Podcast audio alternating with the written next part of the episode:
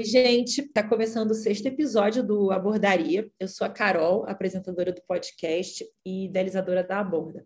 Hoje a gente está aqui com duas pessoas muito especiais. Assim, acho que esse episódio é um episódio que muita gente tem interesse no assunto.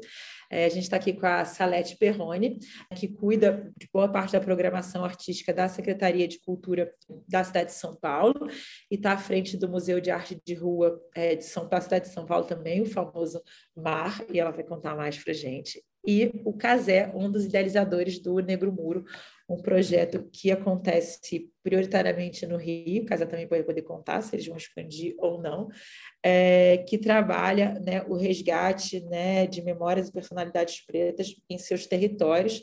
Casé me corrige se eu não estiver falado corretamente. O Casé também é um artista que a gente agencia aqui na Borda já, então ele está bastante conhecido nos nossos podcasts. A nossa conversa hoje, a gente vai falar sobre essas iniciativas de fomento à arte urbana. Acho que é uma, um assunto aí que todo mundo se interessa, né? No caso, todo mundo que acaba ouvindo o nosso podcast. É, eu queria, para começar, assim, já agradecer o Casé e a Salete, a presença deles aqui. Para a gente é uma honra, assim, né? Casé é sempre uma honra, mas vou aqui nesse momento exaltar a Salete. É uma honra que você tenha aceitado. É, eu sou fã do trabalho de vocês. A gente já fez uma série de projetos juntos, assim. Acho que a maneira como vocês pensam a secretaria é muito potente, assim, né? É muito é muito lindo de ver, assim, né? A gente sempre sabe que as instituições elas são feitas por pessoas, né? Mas saber que a secretaria tem as pessoas que tem também é muito especial. É, então, é, eu queria agradecer o convite por você ter topado conversar com a gente, por você topar tantos projetos que também a gente já fez juntas e fará no futuro. e também agradecer à secretaria e todas as pessoas que trabalham com você, que eu sei que né, você não está sozinha, é, uma, é um exército que se levanta todo dia para poder fazer tudo que vocês fazem. Eu vou começar fazendo a minha audiodescrição, depois eu vou convidar vocês a fazerem a autodescrição de vocês e se apresentarem melhor, se vocês quiserem contar um pouco mais assim de onde vocês vêm, para onde vocês vão, como vocês chegam é, aqui no trabalho de vocês. É, eu sou uma mulher branca, de cabelo hoje em dia meio, meio na altura do ombro, eu sempre falo curto porque ele era curto, encaracolado louro, ele, hoje, agora ele está molhado, eu uso um óculos redondo de tartaruga e eu estou na sala da minha casa, tem três quadros atrás de mim e eu estou com um casaco cinza e uma blusa preta. Casé, vou deixar a Salete se apresentar primeiro, porque ela é a nossa convidada de honra, e depois é, você se apresenta. Oi, Carol, boa tarde. É, eu que agradeço o convite. É um prazer estar aqui com vocês nesta, nessa conversa. Uma honra também estar participando junto com o Casé, que é um artista que a gente admira muito, que inclusive já participou do projeto aqui em São Paulo. É, vou fazer minha audiodescrição aí agora. Primeiro, né? Sou Salete Perrone, coordeno o projeto Museu de Arte de Rua aqui da Secretaria Municipal de Cultura de São Paulo. Eu sou uma mulher negra, de pele clara, é, eu tenho cabelo crespo e preto. Uh, no momento, eu estou usando ele preso na forma de um coque. Eu estou usando brincos compridos, prateados. Estou com uma camiseta preta e um casaco meio marrom, meio bege. Eu me chamo Cazé, né? sou artista urbano, radicado aqui no Rio de Janeiro. Trabalho com focado no muralismo urbano há seis anos. É, sou co-idealizador do projeto Negro Muro, um projeto de cartografia preta na cidade do Rio de Janeiro. A gente mapeia e reconstrói a história de figuras pretas através de grandes murais pela cidade do Rio de Janeiro. Já fizemos 48 murais pela cidade. É um projeto que já existe há mais de cinco anos co-idealizado junto com o produtor e pesquisador Pedro Rajão. E eu sou um homem negro, um rosto redondo, cabelo crespo ondulado e barba e sobrancelha grossa. Ah, perfeito. Bom, eu não sei se todo mundo que está ouvindo assim o nosso podcast acompanha a gente, né? Porque eu espero que esse episódio também chegue muito mais pessoas do que já ouvem a gente, né? A Aborda ela é uma plataforma que é, gerencia o trabalho de artistas visuais. Então, nossa primeira temporada do podcast, a gente conversou, né, na verdade, os artistas conversaram entre si, apresentando seus trabalhos, né, e contando as suas trajetórias. E na segunda temporada do nosso podcast, que é essa que a gente está aqui agora, gravando, se eu não me engano, nosso sexto episódio, é, a gente está conversando com uma série de parceiros do mercado, né, e pessoas com quem a gente trabalha, sobre temas que a gente acredita que são pertinentes aí no que a gente faz, né? A Borda, ela é uma plataforma, né, de gerenciamento de carreiras e o nosso trabalho está justamente em construir pontes, né, e entender todos os players que acontecem, que existem, né, que trabalham no mercado e de que maneira que a gente de fato constrói relações mais sólidas, relações de ganha-ganha, enfim, essas pontes em todo mundo que está presente, né? É, esse episódio para a gente é bem importante, né? Porque a gente vai estar tá conversando com a Salete, né? A Salete está aqui comigo, com o Casé e com a Gabi, que ninguém está vendo, para falar um pouco de um projeto que é muito importante, eu acho que tanto na cena de São Paulo quanto na cena nacional, que é o MAR, né, que é o Museu de Arte de Rua de São Paulo. A gente sabe que São Paulo, hoje, eu ousaria dizer que é a segunda maior cidade de arte urbana do mundo, né? É, acho que só fica atrás de Nova York, acho que em números de projetos. Acho que Salete tem trabalhado aí incessantemente para transformar São Paulo na primeira cidade do mundo de arte urbana, né, em números de trabalhos. Eu acho que o Mar posso estar errada, mas essa é uma das minhas perguntas, né? Se ele é, trabalha né, com esse intuito, assim, a médio e longo prazo, é, a gente, então, sabe o quanto é importante, né, de ter uma cidade rica, né? São Paulo é uma cidade rica, é a maior cidade do Brasil e a cidade mais rica do país, é, investindo em arte urbana. E o Casé, eu convidei para poder trazer um pouco um pouco do olhar que ele tem de como pode se realizar um projeto né, sem tanto investimento público a partir de uma série de iniciativas que são particulares, né, no caso dele né, e da sociedade civil, para que um projeto tão importante aconteça é, e vá crescendo ca cada vez mais. Né? Então, acho que a nossa conversa hoje ela vai estar toda pautada nisso, né, em, da gente trazer esses dois olhares e de que maneira que eles se complementam, e de que maneira um é tão potente e o outro também é potente, mas como poderiam é, melhorar, enfim, a gente vai conversar basicamente sobre isso. A maioria dos nossos né, artistas já, já participou do MAR, o Casé é um deles, ele pintou numa programação do modernismo mais 20, do 22 mais 100, né, é, falando sobre 100 anos do modernismo, da semana de 22, com uma homenagem ao João Cabral de Melo Neto. Então, também ele vai poder contar um pouco dessa experiência dele. E aí, para começar, eu vou fazer um mulheres primeiro. É, eu queria que você, Salete, contasse assim, contasse um pouco é, como é que é, é, São várias perguntas da mesma só. Eu não acho que a gente precisa se estender enormemente, mas você pode contar um pouco, depois a gente vai voltar. Mas como é o projeto, né? Como é que ele acontece? Como é que isso né, sai do papel, há quanto tempo ele existe, né? Contasse um pouco é, do mar, das políticas, né, de como essa política é feita, assim. É, se eu tiver algumas perguntas, eu vou perguntando no meio do caminho, mas acho que de uma maneira geral, como é que, como é que funciona esse incentivo, né? Eu posso estar errada, me corrija também. O Mar, no ano passado, né, teve um recurso em edital de 2 milhões, né? Mais ou menos, se eu não me engano, né? Pela conta que eu fiz de padaria, é, mais ou menos. Mas sei que ele acontece há cinco ou seis anos, né? Tá vai poder contar melhor e a gente entender melhor como é que funciona. Então, Carol, vamos lá. Vamos começar contando um pouquinho da história do mar, como ele existiu, né? Como que ele virou uma realidade. Ele existe desde 2017. A primeira edição dele aconteceu neste ano e ele acontece numa resposta a uma atitude que a própria prefeitura tinha tomado com os grafites da cidade, principalmente na 23 de maio. Aconteceu que, neste momento, o prefeito em questão é, achou que era interessante para a cidade apagar alguns grafites, principalmente na 23 de maio, o que gerou uma organização da sociedade civil que reclamou sobre esta atitude. Com isso, a prefeitura acolheu esta conversa que a sociedade civil trouxe, né, colocou em pauta, foi para a mídia, foi bastante falado, e criou este projeto, o Museu de Arte de Rua. Então, ele inicia a sua primeira edição é, em 2017 e ele começa até bastante bastante pequeno, né? Eu vou, vou colocar nesses termos, porque eu vou pensar a partir da quantidade de recurso investido.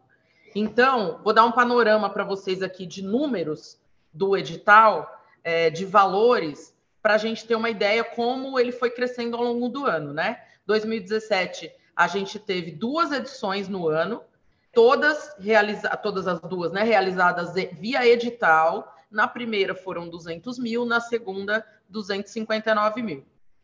Em 2018 a gente tem mais uma edição também via edital, na qual a gente também teve 259 mil, tem um pouquinho, alguns reais a mais só, mas perto ali dos 260 mil. Em 2019, esse recurso sofre aí um ganho bastante suntuoso, porque ele sai de aproximadamente 260 mil e vai para um milhão e meio. Essa primeira edição com um recurso mais robusto, é, ele acontece por curadoria, não teve um edital nesse momento. E para só para também localizar todo mundo, assim, que não compreende muito como funcionam né, os, os setores ou as divisões internas de uma secretaria, no momento, eu estou alocada na coordenadoria de programação da Secretaria Municipal de Cultura. Essas três primeiras edições do MAR, que aconteceu lá em 2017 e 2018, ela foi realizada pelo setor de fomentos, que é um setor que cuida exclusivamente dos fomentos diversos, dos editais diversos que tem na secretaria. E em 2019, esse projeto sobe para a coordenadoria de programação aí esse, ganhou esse recurso mais robusto, existia uma comissão que fazia esta curadoria dos projetos. 2020, que é quando eu entro no projeto, é, a gente também já tem um recurso maior, que passa de 1 milhão e 900, também foi realizado por curadoria, de uma equipe que estava alocada aqui na coordenadoria de programação, 2021 isso se repete, mas 2021 a gente tem aí o maior salto é, financeiro ao projeto, que a gente vai por um orçamento de 5 milhões e a intenção do secretário no momento era entregar 100 obras durante aquele ano. Então, foi um investimento robusto, uma, uma equipe também bastante grande que realizou e a gente conseguiu passar de 100 obras entre 2020 e 2021. Por conta da pandemia, foi criado um site que é o Mar 360, que ele ainda está disponível, ele não está sendo alimentado desde 2021, mas ele ainda existe e muitas obras realizadas ao longo de 2017 até 2021 estão lá. Então elas estão disponíveis para quem quiser visitar. E a pandemia acaba sendo um, um fator decisivo para que o recurso passe a subir né, no, neste projeto.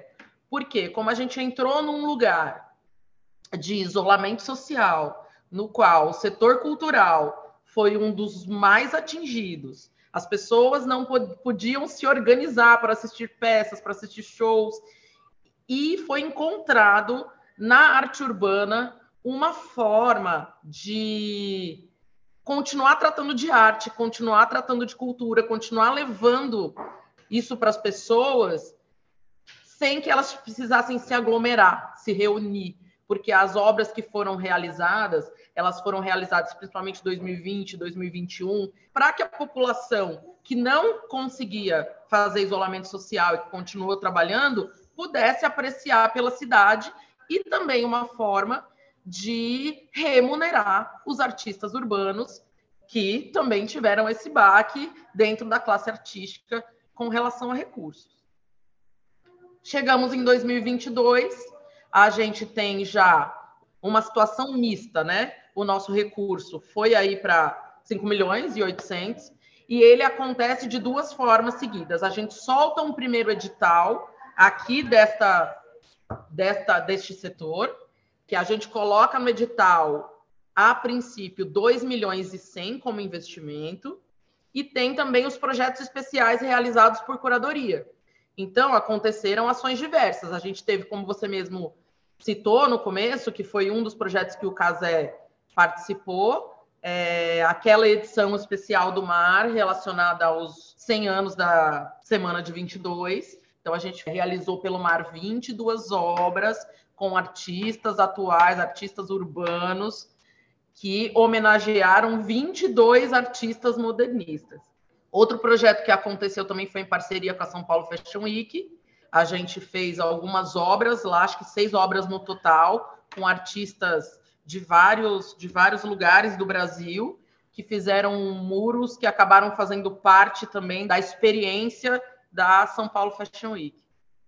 Nesse momento aqui, a gente entra nesse lugar onde o projeto começa a ficar mais estruturado, porque a gente tem as ações de projetos especiais que acontecem como o 22 mais 100, como essa parceria com o São Paulo Fashion Week, outras parcerias com consulados, que isso já acontece até um pouquinho antes, em anos anteriores, mas também ganhou um volume. Então, eles acontecem em paralelo apesar da gente ter colocado 2 milhões e 100 no edital, tem uma cláusula lá, né, no, no contrato que diz que se houver é, nova suplementação de recursos, a gente pode contemplar mais gente e a gente conseguiu passar de 3 milhões, que conseguimos mais dinheiro ao longo do caminho. Então, o nosso edital no final passou de 3 milhões o número investido, né, o valor investido no último edital. 2023, nós temos agora um novo edital, já com inscrição aberta. As inscrições foram abertas no dia 18 de maio e serão encerradas no dia 7 de julho. No momento, esse edital prevê 3 milhões de recursos é, financeiros para essa realização, mas como eu já disse que aconteceu no edital do ano anterior. Se houver uma suplementação de recurso ao longo da homologação, ou até mesmo depois de homologado, porque quando a gente publica a lista de contemplados, a gente também publica a lista de suplentes em mesmo número. Então, à medida que entra mais recurso, a gente consegue chamar mais artistas para realizar. Vou aproveitar e também contar que esse ano a gente conseguiu colocar no edital 50% de antecipação do valor para a realização da obra. A gente entende que isso é muito importante, porque a gente sabe que os artistas, muitos deles não têm caixa, muitos deles não têm representante exclusivo, então, às vezes, não quer se associar a uma empresa, uma empresa que já tem a caixa, que tem possibilidades, às vezes, de solicitar um empréstimo, coisa que o artista às vezes não consegue fazer. Então a gente entende e brigamos internamente para que a gente conseguisse ter um 50% de adiantamento para que essa obra seja realizada. Então, é, essa é uma novidade aí no edital de 2023. Eu tenho várias perguntas, né, sobre, enfim, até achei interessante, eu não sabia dessa história que você contou do mar ter começado a partir, é, né, como, como ele foi importante na pandemia, e eu também não sabia que tinha sido uma resposta ao que tinha acontecido na, na, na prefeitura, assim, foi até importante de saber, eu não, eu não conhecia a história, é, foi ótimo de conhecer, assim, por trás, e agora eu queria, né, trazer um pouco a visão assim do Casé e acredito que o Casé também conhecendo ele deve ter várias deve ter várias perguntas sobre o mar que eu acho assim né uma coisa que é o Negro Muro ele para mim ele é incrível assim em muitos aspectos assim. Mas partindo do meu lugar de fala né e do meu lugar de interesse particular ele está muito mais é, no, por trás das cenas do que de fato do que as pessoas veem. O que as pessoas veem é muito lindo, é muito incrível, acho que tem um impacto absurdo, assim, mas conhecendo um pouco do trabalho de vocês, né? De ver como que vocês é, vão construindo esse projeto a partir de uma série de iniciativas é, e de oportunidades do mercado que tanto surgem como vocês vão buscando, né?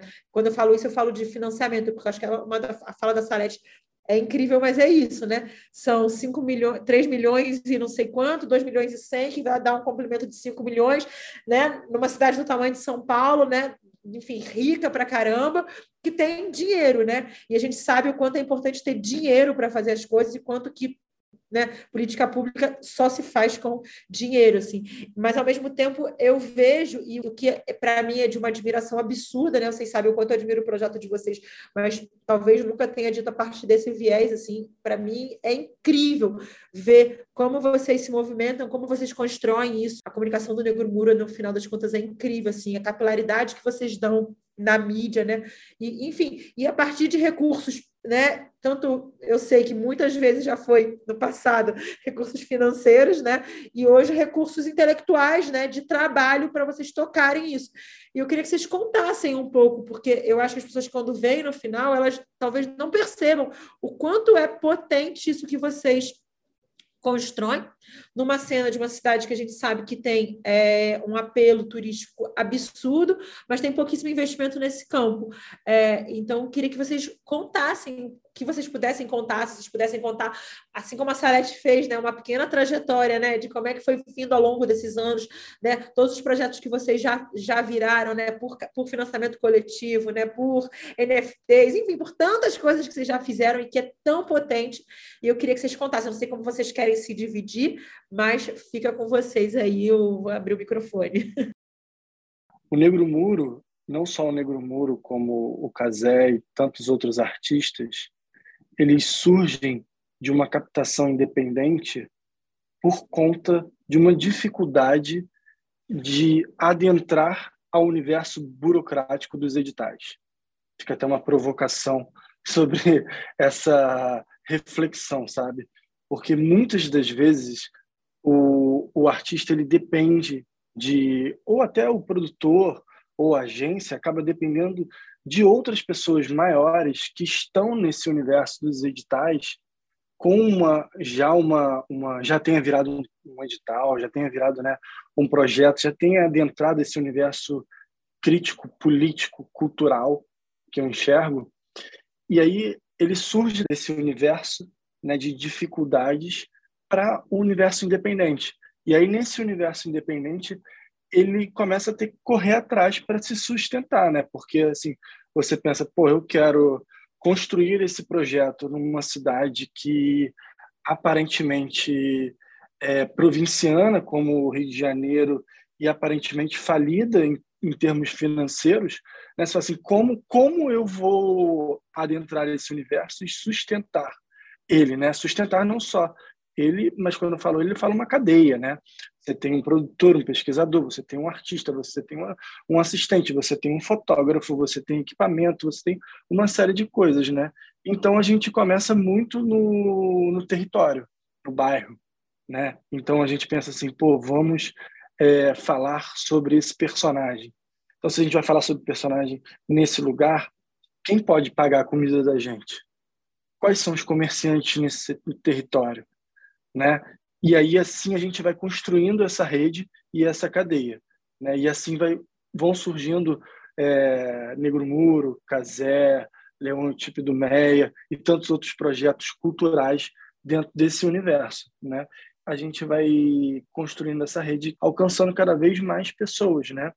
Uma das coisas que ajudaram assim demais a gente foi a benfeitoria, projetos é, públicos, né, que você poder expor publicamente quanto você quer receber, né, com contrapartidas, né, e aonde você quer trabalhar. Isso fez com que a gente conseguisse alcançar uma uma cadeia grande de benfeitores interessados num projeto, é, particularmente falando, 100% autoral na cidade, nunca antes feito, nunca antes feito no Brasil, que, que mapeia o território e reconstrói é, um projeto inédito.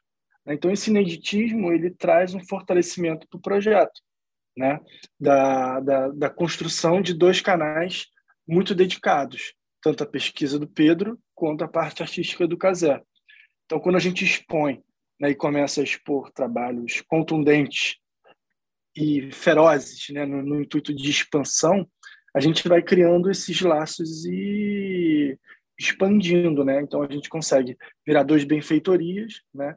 Um, um, um de 60 mil, que foi o, o Barbosa, onde o, o, Pedro faz uma defesa do projeto é, impressionante, que ele grava, né? A gente tem um vídeo lá de dois minutos com ele contando a história do Barbosa dentro do Vasco da Gama. Então isso faz com que a gente tenha uma aproximação ali é, muito mais verdadeira né, sobre o projeto.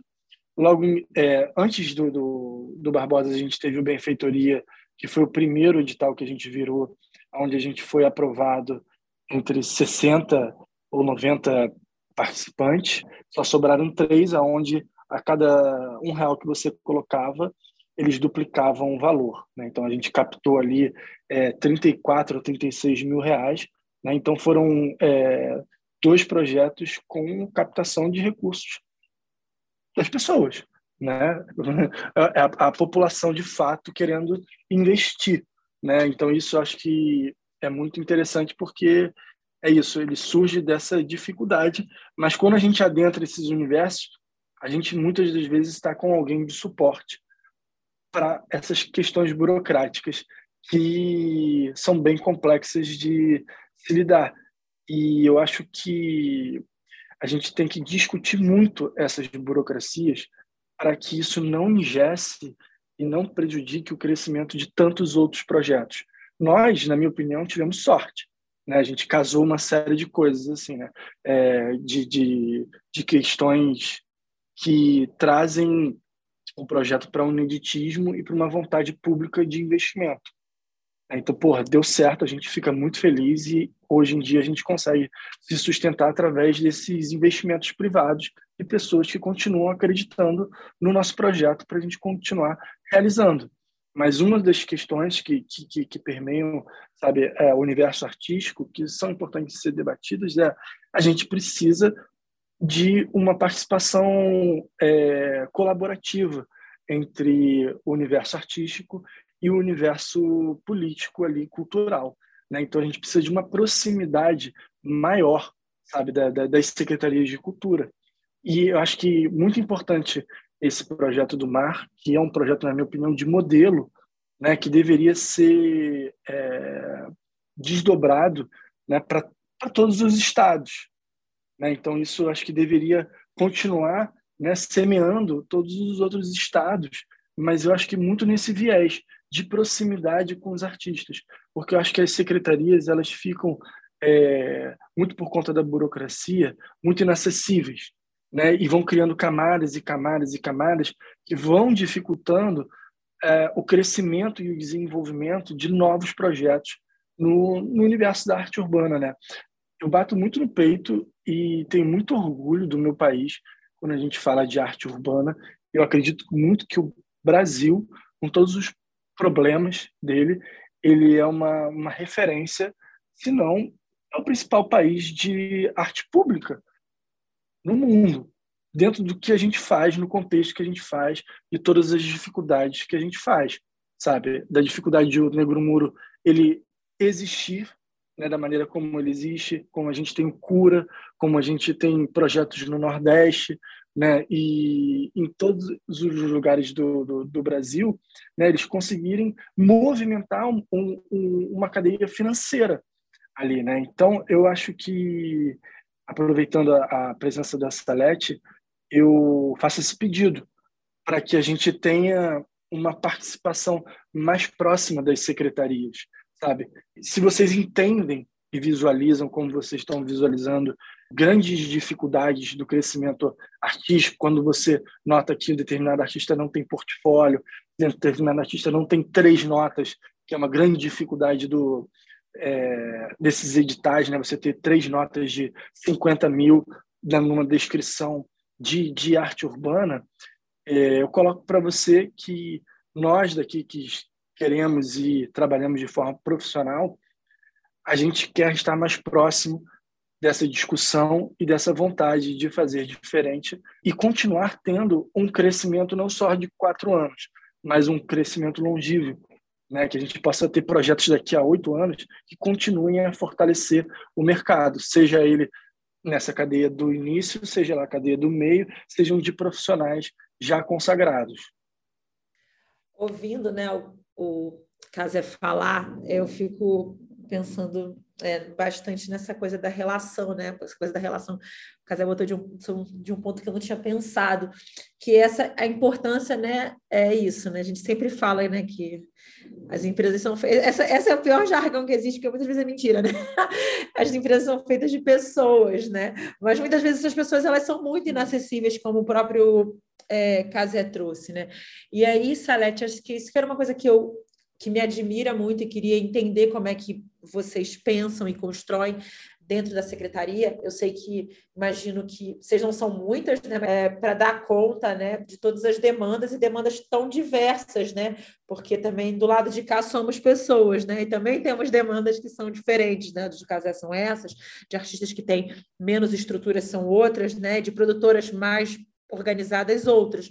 Mas é, eu queria que você é, contasse um pouco assim, e aí até te pedir, se fosse possível, a partir de um olhar da Salete, não da, da secretaria, assim, é, como que você é, é, vê essa, essa importância assim, e, e o reflexo disso é, na, na cidade, né? nesse trabalho que vocês fazem. É, tanto da programação, né, porque eu sei que você está né, é, nesse lugar da coordenadoria da programação, e talvez para quem esteja ouvindo a gente, realmente, como você falou, não tenha noção das estruturas é, internas de uma, de uma secretaria, de uma prefeitura, mas a importância de pautar é, um trabalho de arte pública e de arte urbana numa programação da cidade de São Paulo e não só num lugar de fomento, né? Isso tem uma, uma diferença e que parece que é uma diferença só de trocar a pasta ou trocar da onde sai o orçamento, mas tem uma diferença simbólica, né? E, e eu acho que é sobre esse é, recurso simbólico que também é, dá a grandeza e a potência do trabalho que é feito. E eu acho que isso que é, é talvez importante de contar, até como, né, se esse podcast chegar nas pessoas, né, que a gente gostaria, é, como uma iniciativa em outros estados, em outras cidades, como o caso é pontuou assim, né? Porque não é só é, destinar o recurso e falar tem aqui, vai lá e faz, né? Isso, né? É estar tá dentro da programação, é entender uma programação transversal, como você mesma trouxe, né? Entender que o mar ele está dentro né, da maior semana de moda do país, né, sem, sem ideia que isso tem espaço no mundo de hoje, mas a São Paulo Fashion Week é a semana de moda da, do, do Brasil, né? Então entender que também o programa pode estar dentro dos espaços, né? É, entender também essa transversalidade com outros equipamentos públicos que a própria que a própria prefeitura tem e como isso acontece. Então eu queria que você contasse isso, assim, é quase uma opinião mesmo, né, de como que isso é importante para a cidade, porque talvez quem não mora aqui, é, quem, não, quem não entenda, não consegue dimensionar, e talvez não consegue nem dimensionar o tamanho do recurso, eu acho que isso é muito importante, né, é, porque a gente está falando de um recurso que é muito grande, não é comum é, esse recurso, porque se a gente está falando de 3, 4 milhões só no Museu de Arte Urbana, o que, que não é, né? Não sei se você pode dizer, o que, que é o montante da programação de uma cidade como São Paulo, que eu ouso dizer que deve ser maior que o Ministério da Cultura como um todo. Quando era Secretaria de Turismo, com certeza. é, então, a grandeza desse, desse, desse projeto e a importância disso, dessa estrutura, de entender a proximidade com as pessoas, né? de, de ter dentro da Secretaria pessoas que estão na rua, né? que conhecem a rua, que conhecem essas, e, que essas, e conhecem essas pessoas, né? porque eu sei que a Secretaria, né? mas eu estou falando eu, Carolina, que sei, é feita por pessoas como você que estão nessa disponibilidade de troca, mas queria que você contasse mais. É, quando a gente traz o Museu de Arte de Rua aqui para a coordenadoria de programação, é, a gente sai desse lugar exclusivo do fomento para pensar a arte urbana como um objeto artístico mais amplo e que possa estar envolvido nas programações diversas da cidade ao longo do ano. A gente tem um calendário macro que a gente começa lá com o aniversário de São Paulo, em janeiro, vai para o carnaval, chega na virada cultural e seguindo, até o festival de Natal, lá no final do ano, o mês da consciência negra. Então, são lugares, assim, esses momentos do calendário macro que a gente sempre tenta alinhar a arte urbana na construção das programações. A nossa equipe é pequena, mas a gente tenta realizações grandes, porque esta coordenadoria, principalmente, é a coordenadoria que realiza os grandes eventos da cidade.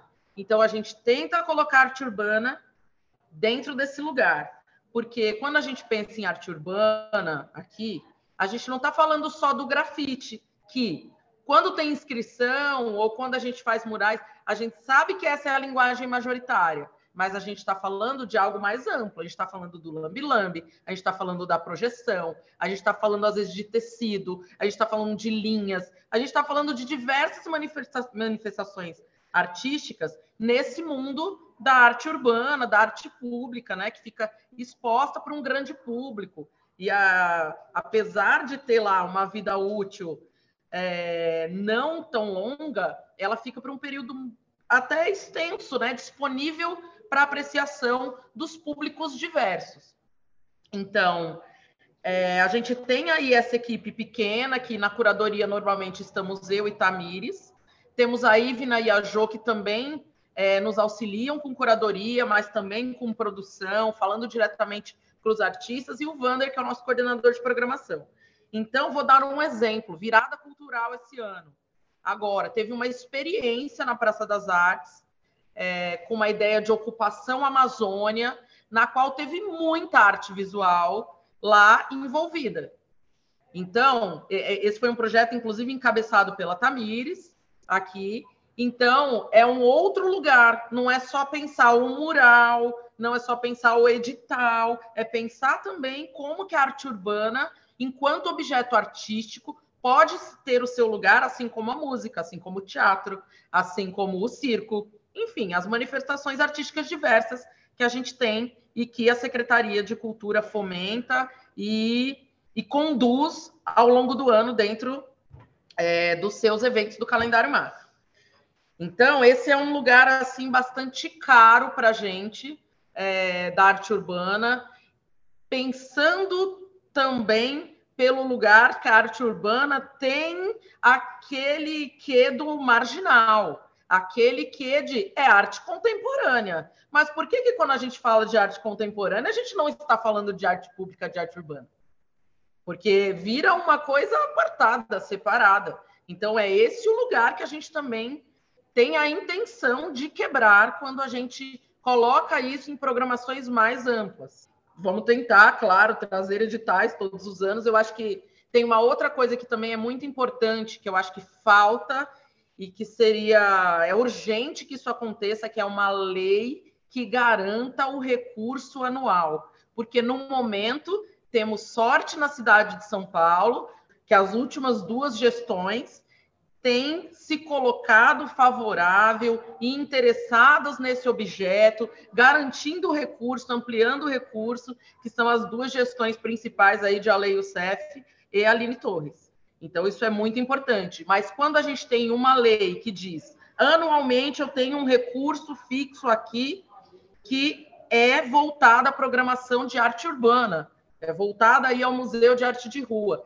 Isso é urgente que aconteça, porque a gente pode, em algum momento, chegar numa gestão que não ache que isso seja um objeto tão interessante a ser fomentado, a ser construído, a que leve um recurso é, deste porte. Então, isso é urgente.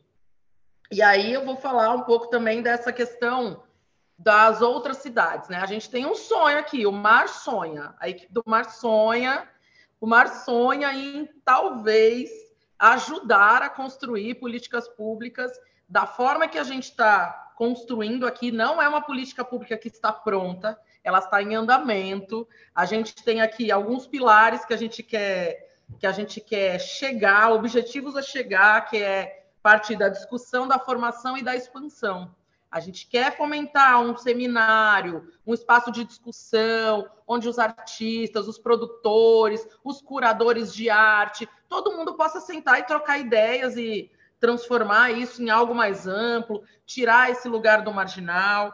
É, a gente quer a formação, porque a formação é a política pública, né? É a política pública do artista jovem que olha aquilo. A gente faz muita pintura em céu, que é o nosso centro educacional unificado. São espaços do, do município, espaços de educação e cultura do município, no qual funcionam escolas básicas né, de ensino fundamental, infantil e fundamental. Então, as crianças, quando recebem uma obra nesse céu, elas ficam fascinadas, elas querem entrevistar o artista, elas olham aquilo e falam, nossa, eu poderia fazer isso. Então, a gente também quer ter um espaço de formação, de iniciação com, essas, com as crianças, com os jovens.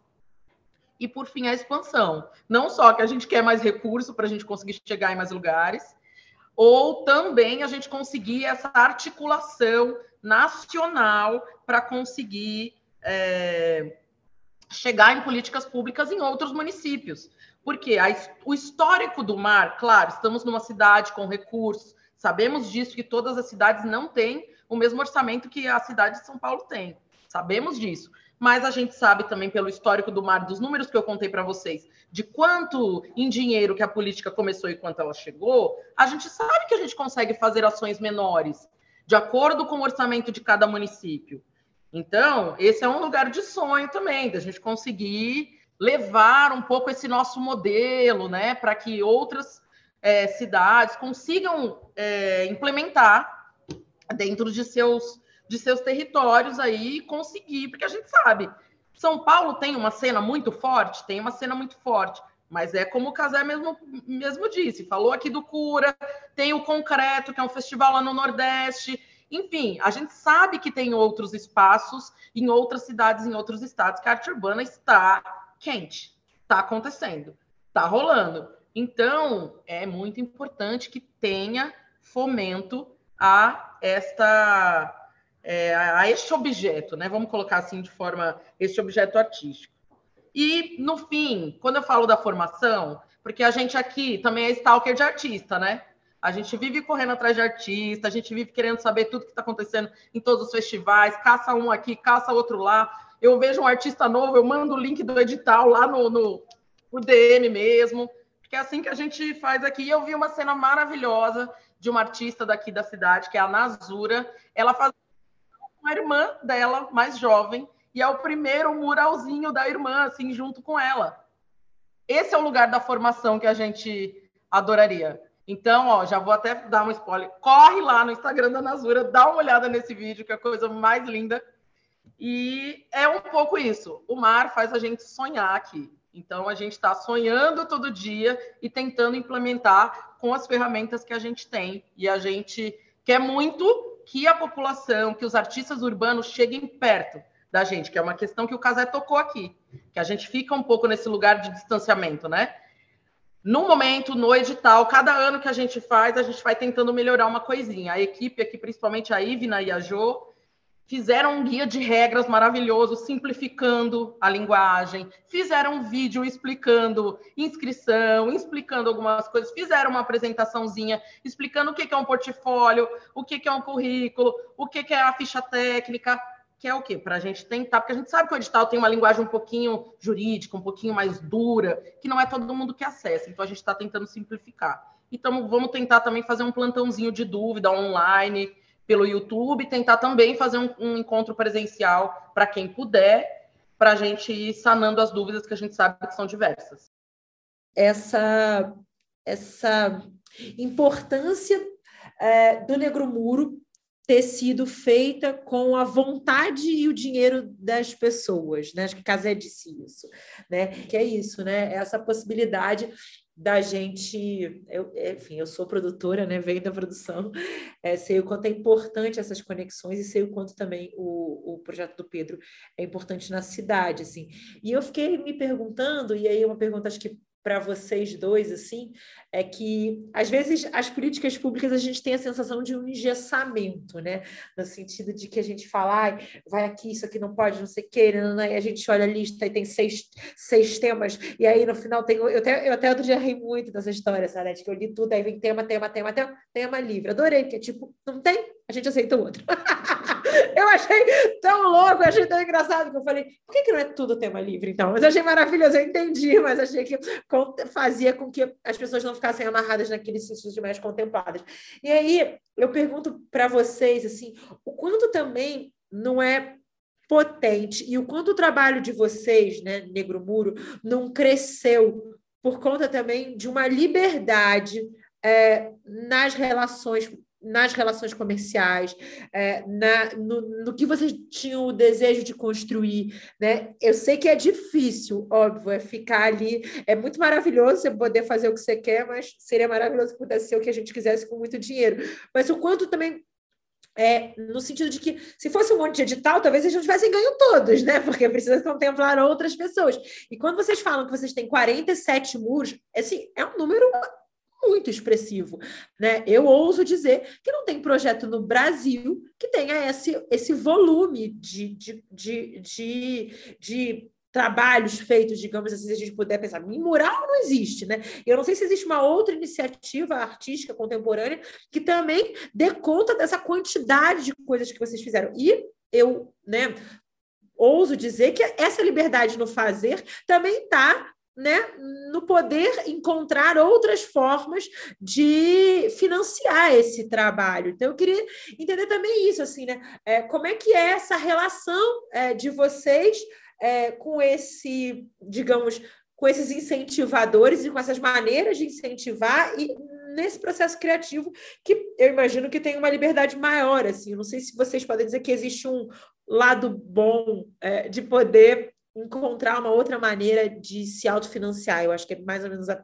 essa pergunta, assim. A liberdade criativa, sem dúvida, foi um grande diferencial para que a gente pudesse alavancar o projeto. Né? Tanto a liberdade criativa da parte da pesquisa, né? de não ter ninguém podando né? o pesquisador de mapear, é, aprofundar e querer desenvolver isso. Né? Tanto é que isso faz com que a gente já tenha um mapeamento de sabe, pelo menos 15 personagens na cidade.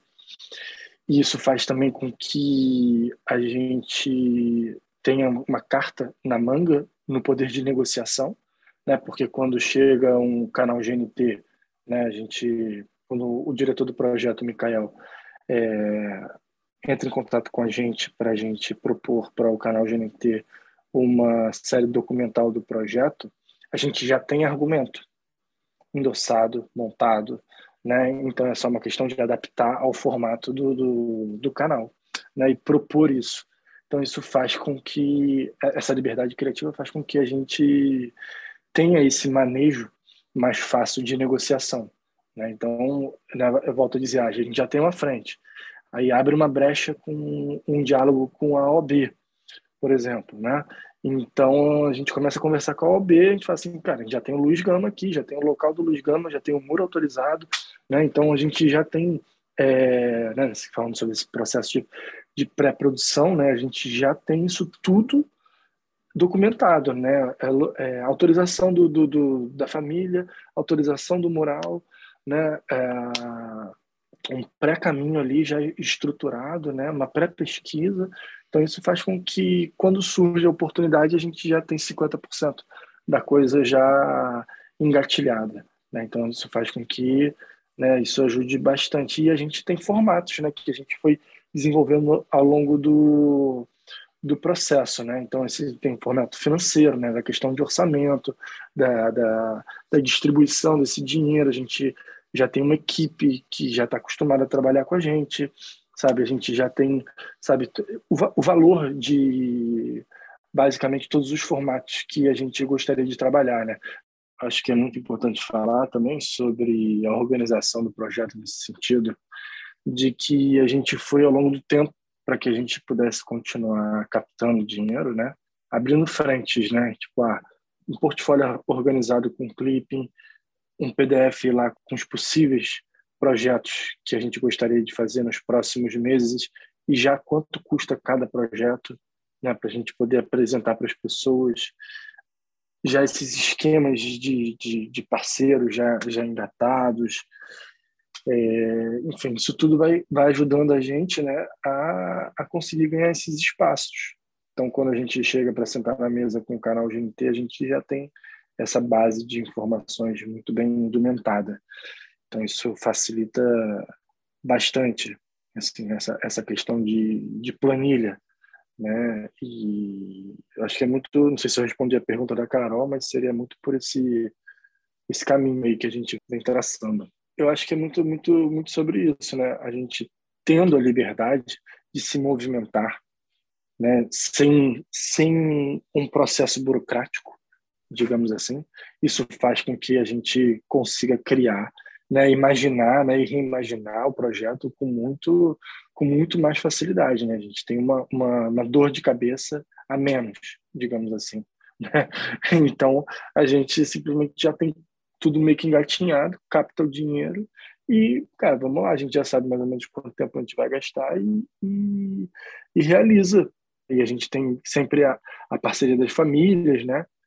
Então, fortalecendo né, mais ainda o projeto, né, aumentando mais ainda a rede para realizar isso de uma forma eficaz, né? Então, uma coisa vai vai vai vai vai chamando a outra, né? Então, quando você realiza né, de uma forma mais livre, né, mais à vontade, isso vai vai chamando a atenção de jornalista, vai chamando a atenção de, de outros movimentos, querem saber o que está acontecendo, vem se juntar, vem, vem fortalecer, né? E o projeto ele vai ganhando é, espaços, né? Ganha, uma, ganha uma matéria no jornal, muitas das vezes hoje em dia a gente consegue um espaço no jornal pelo próprio movimento das pessoas, entendeu? Sem a gente ter que ficar cavando isso, né? Então, né, de repente surge um jornalista e fala, cara, eu gosto muito do trabalho que vocês estão fazendo, sabe? O que vocês estão fazendo na cidade é muito importante, então, pô, vou botar aqui você na capa do jornal. é, isso faz uma, faz uma diferença hoje em dia, mas, mas é isso, né? Foi um trabalho que é, a gente batalhou muito né, lá no início, né? Então, o, o, formato dos muros também eram menores, então a gente gastava menos tempo também, mas é, era uma dedicação também da mesma forma. Então a gente foi a gente foi abrindo caminho, né? A gente foi abrindo caminho e é isso, essa essa essa combinação quando a gente estava fazendo a o primeiro benfeitoria que a gente captou lá 34 mil era na, no mês da consciência negra mas a gente não fez por conta disso. Né? Então a gente acabou fazendo o negócio, se inscreveu no edital e o edital bateu com o mês da consciência negra. Nós, era um, um nós éramos um dos projetos ali naquele, naquele movimento. E aí a gente fez, para conseguir alavancar o projeto, a gente foi pintar o Moacir Santos, ali na Glória. Então a gente optou por fazer um mural para chamar a atenção das pessoas para o projeto. E aí isso fez com que chamasse a atenção para o benfeitoria e para mídia. Né? E aí o cara que estava fazendo a matéria, quando ele entendeu o que a gente estava fazendo, ele falou, incrível, cara, eu vou jogar isso no Bom Dia Rio, vou botar, jogar isso no RJTV e vou jogar isso no RJTV segunda edição. Então, tipo assim, a gente abriu o Instagram no dia seguinte com, sabe, mais de 3 mil seguidores e um milhão de, de, de mensagens. O projeto ganhou um, um espaço na mídia fantástico, assim. É, isso que eu acho incrível, né? É porque, assim, uma coisa que dá um pouco de raiva, né? A gente sempre pensar que projetos que tratam de assuntos que, enfim, não estão no, nos grandes temas, né? Precisam encontrar é, mecanismos para se autofinanciar, né? É quase como que o, da, o que tudo está no mainstream já tem o dinheiro pronto, né? E o outro a gente precisa se resolver como se isso fosse um quesito de dignidade e qualidade, né? Esse é um problema, né? É, é horrível é horrível isso, mas isso é recorrente né, é, nos projetos culturais, enfim, muitos projetos, né? Essa é uma discussão até que o Alberto ele sempre levanta para mim, quando alguém fala, fala, sempre fala isso, é isso, né? O artista preto, o designer preto, ele está sempre nesse lugar onde é o pouco dinheiro que se arruma, né? E como na verdade deveria ser o dinheiro de fato que existe como para todos os outros. Mas ao mesmo tempo eu acho que é isso que você trouxe, né? O projeto ele, ele, ele traz uma grandeza e uma potência que faz com que é, o próprio mecanismo de, de, de, financiamento se torne também a notícia, né? O que traz uma, uma potência muito maior, o que não deveria ser, né? Porque deveria haver o investimento, mas isso complementa o trabalho como uma grande potência. O que é péssimo, né? Porque projetos como esse não tinham que partir da resistência, tinham que partir do investimento, mas é um, uma discussão é, é, longa, né? É, e que dá um outro podcast, é, é, não sobre isso, né? Porque acaba que é sempre sobre isso. Ah, porque é potente, ele é resistente. Não quero ser resistente, eu só quero ser potente, né? Eu estou cansada de ser resistente, né? Cansada de ser resistente. Eu acho que quando você, quando a gente fala muito sobre isso que você acabou de dizer, que é a falta de investimento, assim, pensa só, é, somos um projeto na cidade do Rio de Janeiro com 47 muros, grandes muros em grandes formatos, num grande impacto midiático, sendo que a gente não consegue adentrar nenhuma empresa para ter um retorno financeiro para isso, sabe? Uma empresa injetando dinheiro para que isso de fato pudesse acontecer. E aí a gente cai muito nessa nessa camada que eu estava falando da da Secretaria de Cultura, né, que, que são as camadas burocráticas, né? Você você quer você precisa de um apoio para um de material, né, de uma marca de tinta X. E aí quando a marca de tinta te retorna, ela te retorna com um processo documental pesado, onde você precisa justificar um milhão de questões que, ao nosso entendimento, como fazedores de cultura, não fazem o menor sentido, porque assim a gente já a gente além de, de estarmos na cidade, gerarmos a economia criativa da cidade, fomentarmos isso publicamente, a gente ainda precisa adentrar a um processo documental gigantesco para justificar novamente, sendo que a gente já tem um milhão de matérias no jornal, sabe? Já temos é, websérie, é, série na TV, uma série de coisas, ainda justificar que a gente precisa de seis latas de tinta sabe? ou, ou, então que a gente precisa conseguir adentrar um outro caminho dentro da secretaria, sabe? São coisas ainda que são muito difíceis de entender, compreender e que precisam ser muito discutidas. E da mesma forma que existem pitchings né, de audiovisual, eu acho que a gente precisa começar a desenvolver pitchings de, de arte urbana, né? Porque a gente tem projetos no país inteiro excelentes que poderiam e necessitam de investimentos públicos e privados. Então, acho que a participação do público e privado na cadeia audiovisual também precisa acontecer na cadeia de, de arte pública. Né? Então, acho que fica aí uma reflexão para a gente poder discutir e adentrar cada vez mais esse universo para que a gente continue a girar essa cadeia criativa, mas não é, só entre alguns, mas entre todos, e não só dessa maneira difícil que a gente vem fazendo e realizando.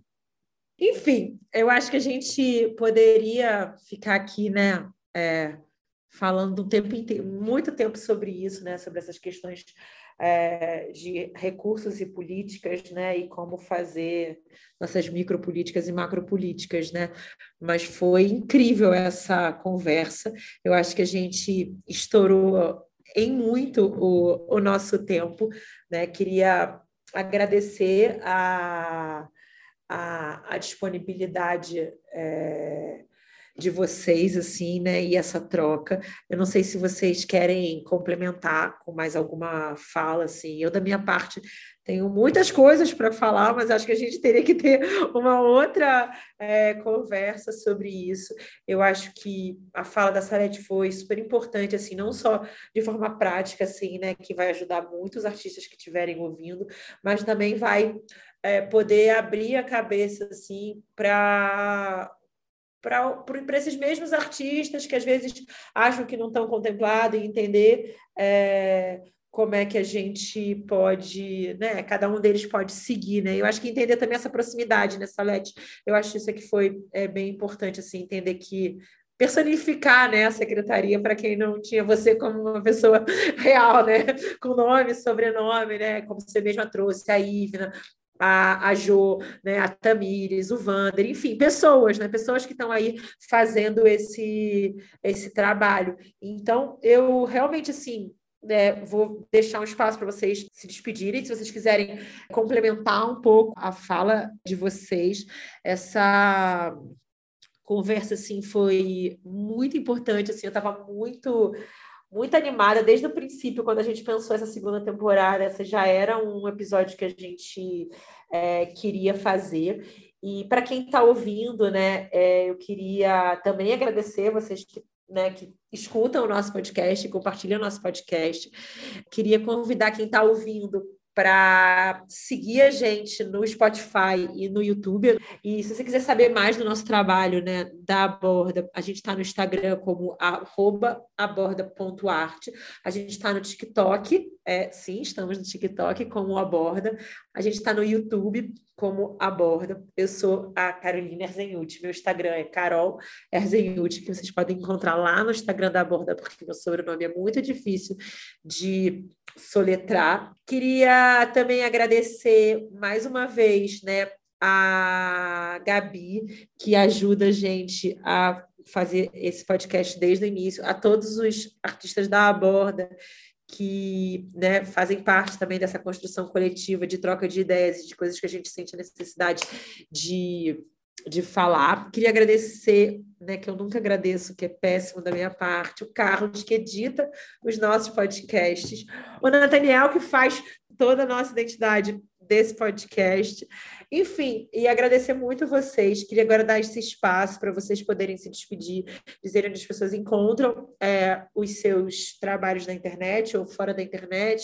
Se vocês quiserem dar algum recado, Salete, se quiser dar um último teaser sobre o, o edital. Enfim, tá? Obrigada e vou deixar com vocês. Bom, eu quero agradecer esse espaço eu acho que vai fortalecer bastante a divulgação aí do, do nosso edital 2023, que, como eu já disse no começo, está aberto desde o dia 18 de maio e as inscrições encerram dia 7 de julho. Então, espero que todos vocês consigam participar, todo mundo que está ouvindo. Vou deixar aqui o e-mail do projeto, que é smcmar.prefeitura.sp.gov.br vocês também encontram é, no Instagram da Secretaria SMC Cultura SP. Vocês também encontram obras lá, divulgações, enfim. Vou deixar meu Instagram aqui também, MS Perrone, com dois R's e I no final. Eu também costumo colocar coisas lá quando a gente está com edital aberto, quando tem projeto especial rolando. Enfim, foi um prazer estar aqui, falar com vocês, trazer um pouquinho. Eu podia ficar tarde toda aqui falando, tenho um monte de coisa para contar para vocês, é, para todo mundo, porque esse projeto é muito caro aqui para toda a equipe. Temos muito apreço por essa, por, pela arte urbana e o que a gente está conseguindo realizar com esse projeto. Obrigada pelo convite, Carol. Obrigada por também me dar a possibilidade de estar aqui com o Negro Muro, maravilhosos Obrigada e a gente se encontra por aí. Agradecer aqui pela oportunidade de estar conversando né, com a Secretaria de Cultura de São Paulo. Não é todo dia que você tem essa oportunidade de troca, né? Eu acho que foi uma troca muito construtiva, né? É, de escuta, principalmente. E, é isso. Torço para que a gente continue a caminhar de forma aberta, construtiva, pensando num cenário, pensando nos artistas, nos produtores, né, na nossa cidade, no nosso país, e que a gente continue nesse nesse movimento que eu acredito muito que é de sermos referência no mundo dentro do pacote que a gente vive, né, de, de arte urbana. Acredito muito no no contínuo crescimento inclusive de novas agências, novos produtores, novos projetos, né? A gente tem aí uma cena forte e quente que vai continuar a se perpetuar. E você pode acompanhar o nosso trabalho do projeto Negro Muro no arroba Negro Muro, lá no Instagram. A gente tem o site também, www.negromuro.com.br onde a gente tem o mapa, a gente tem toda a história mais a fundo do, do projeto, né? E para quem quiser mandar um e-mail para a gente é projetonegromuro@gmail.com e a minha rede social é arroba casearte, casé com Z, é no final. É isso.